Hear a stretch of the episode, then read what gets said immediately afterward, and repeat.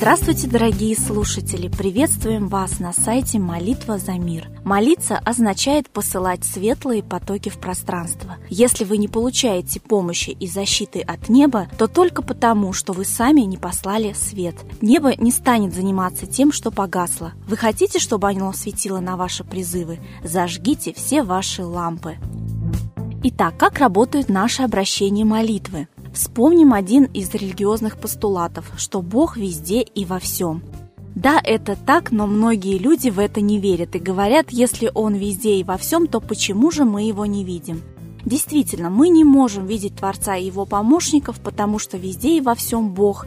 Пророки и представители высших сил присутствуют на квантовом, то есть невидимом для человеческого глаза уровне во всей Вселенной. Все малое несет информацию целого.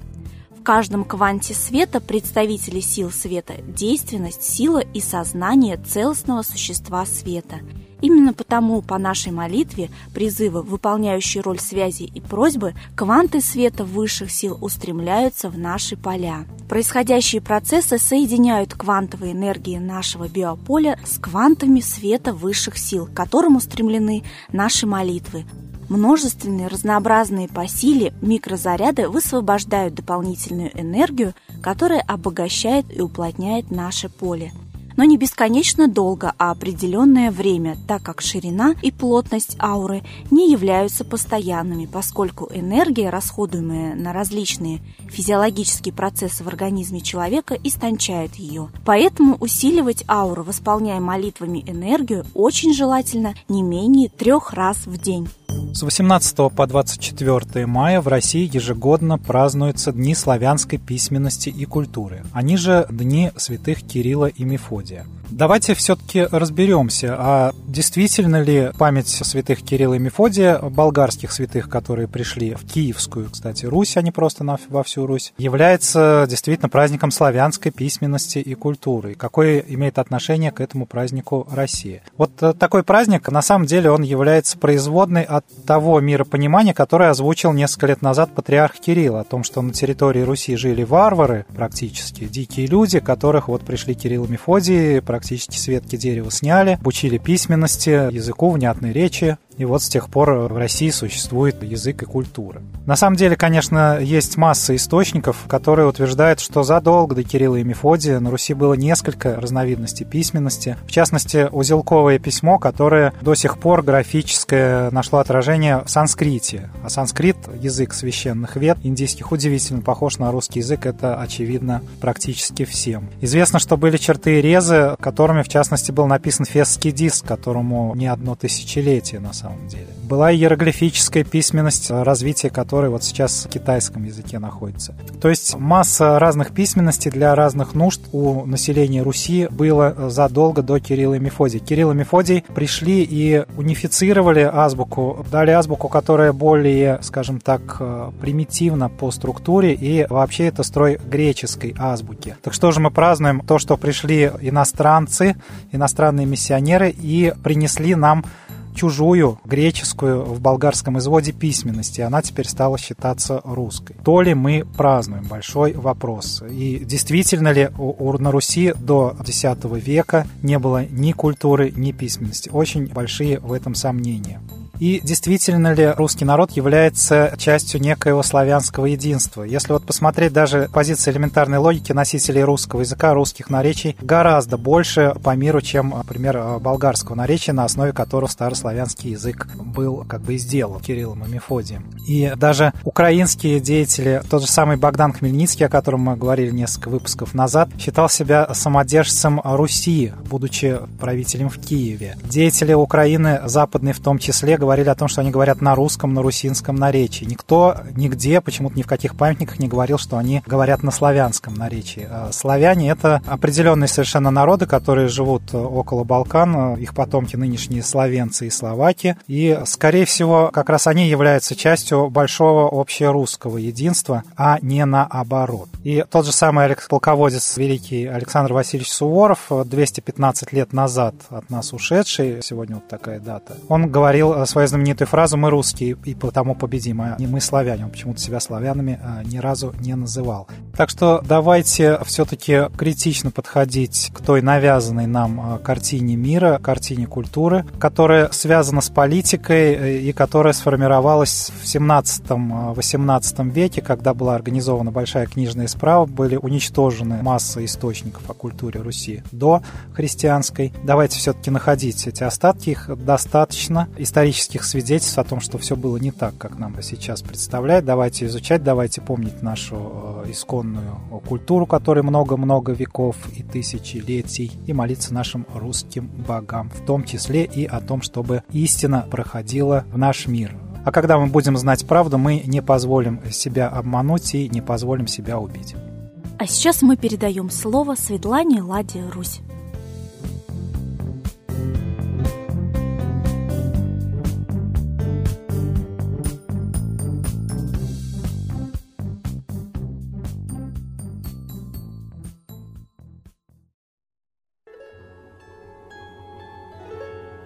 Уважаемые граждане России, мы с вами действительно единственная возможность защитить самих себя. Никто нас от начала войны не защитит. Упорно продолжаются военные действия на Украине.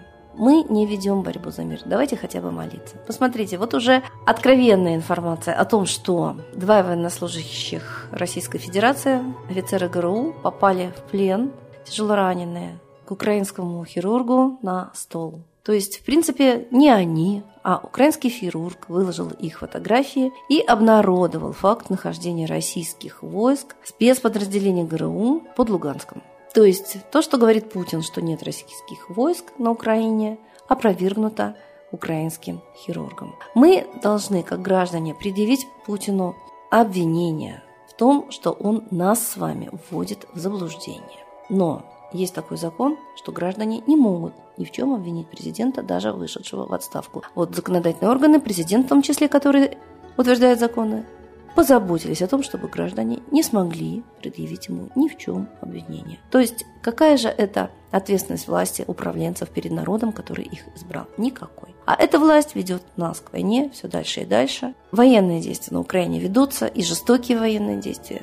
В связи с этим Хотелось бы как-то шапка закидательские настроения наших россиян преуменьшить. Они мчатся бить укропов на Украину, считая, что украинцы слабее и трусливее, как-то показывают, играют мышцы у наших военнослужащих. А на самом деле пора бы вспомнить, только сейчас начинается какая-то поставка вооружения, а 25 лет она не производилась фактически в нашу страну, шла только на продажу военной промышленности сразу во время перестройки была разрушена. Мы тоже это забыли, мы привыкли к этому факту. И вот даже снаряды для танка «Армада» не может уже производить военно-промышленный комплекс. Отдали заказ гражданскому объединению «Росатом». Вот до такой степени уничтожена промышленность оборонная. Да и сам танк не выдерживает никакой критики. Да и нет его еще на вооружении, нам показали только опытный образец. Поэтому вот эта похвала, потемкинские деревни одурманили нас на параде, а надо понимать, реально это не защита от нападения, это только блеф. А лучше всего защититься именно общественным мнением, разоблачить провокаторов, которым очень нужна война, которые проталкивают изо всех сил.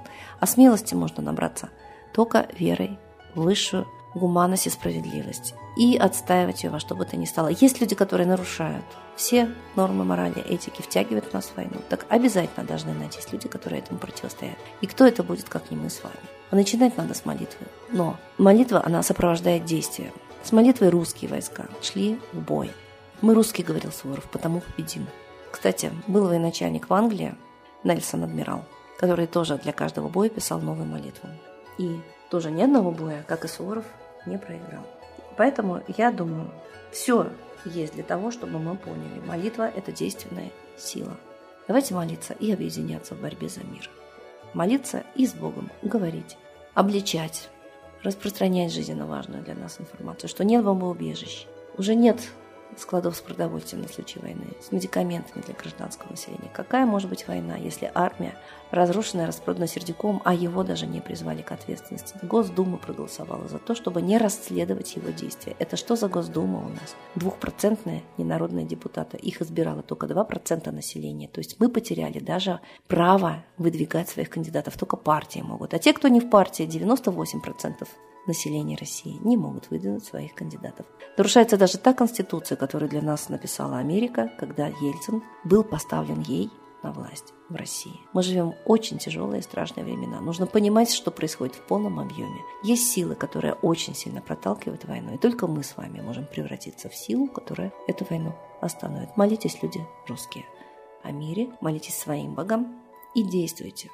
Никто за вас. Ваш долг, граждан России, защищающих свою родину, не выполнит.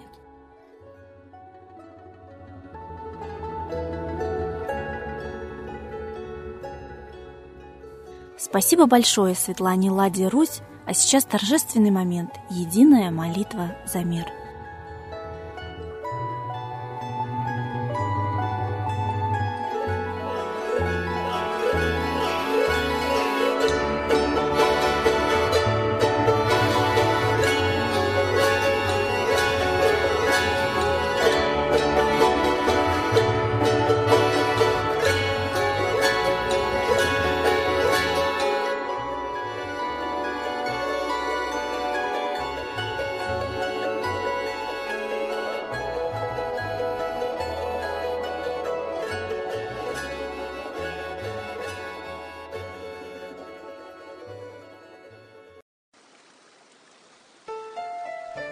Новый порядок несет сатана. Миру готовы мор и война. Русские боги, спасите страну. Трусости, лени, простите вину. Митра родителем был нам небесным, Стал он Майтреей великим, известным. Слышит он русского люда мольбу, Помощь нам шлет, коль идем на борьбу. Владыка Майтрея, нам помощь пошли, Погибель убрать от планеты Земли. Твои легионы пошли нам с небес. Народы с мольбой ожидают чудес. Господи, разум народом верни. Вновь наступили тяжелые дни. Снова войска на готове стоят. Снова на смерть посылают солдат. Брат поднимается снова на брата. Мы в эгоизме и лжи виноваты. Верим предателям рода людского. Мир наш над пропастью гибели снова. Полный, тотальный контроль наступает. Карта раба нас свобода лишает. Просим о помощи, молим о чуде, чтобы прозрели и выжили людям.